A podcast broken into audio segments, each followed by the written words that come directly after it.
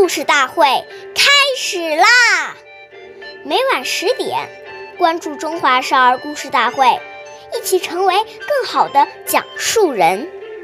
见人善，即思齐；纵去远，以见机。岁月易流逝，故事永流传。大家好，我是中华少儿故事大会讲述人曹子贤。今天我给大家讲的故事是《魏赵学诗》第四十八集。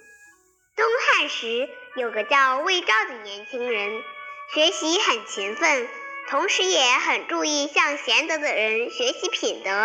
当地有个著名的学者叫郭泰，不仅学识过人，而且人品也普遍受到大家的称赞。魏赵听说了。就去拜郭泰为师，向他学习学问和品德。别的学生只是到魏泰家听课，可是魏照却把行李搬到了老师家，每天和郭泰待在一起，形影不离。过了一段时间，郭泰问他：“别人只是来我这里听课，为什么你要住在这里呢？”魏照回答说。我要向您学习的，除了学问，还有做人的礼数和品质，所以要时刻以您为榜样学习啊！经过这样的学习，魏昭很快就成为了一位德才兼备的学者。下面有请故事大会王老师为我们解析这段小故事，掌声有请。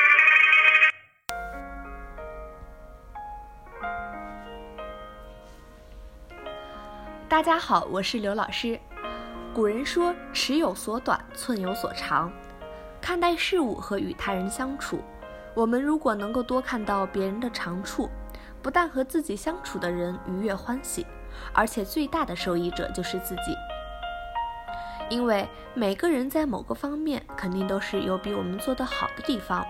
如果我们都能够带着谦卑的心去寻找他人的闪光点。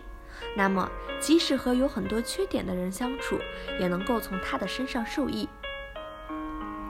与此相反，如果我们带着傲慢的心，仗持自己的一点学识观点，用批判和挑衅的眼光来看待周遭的一切，那么即使是圣贤大德的教诲，我们也能找到一些疏漏和失误，最终也无法受益。感谢您的收听，下期我们再会。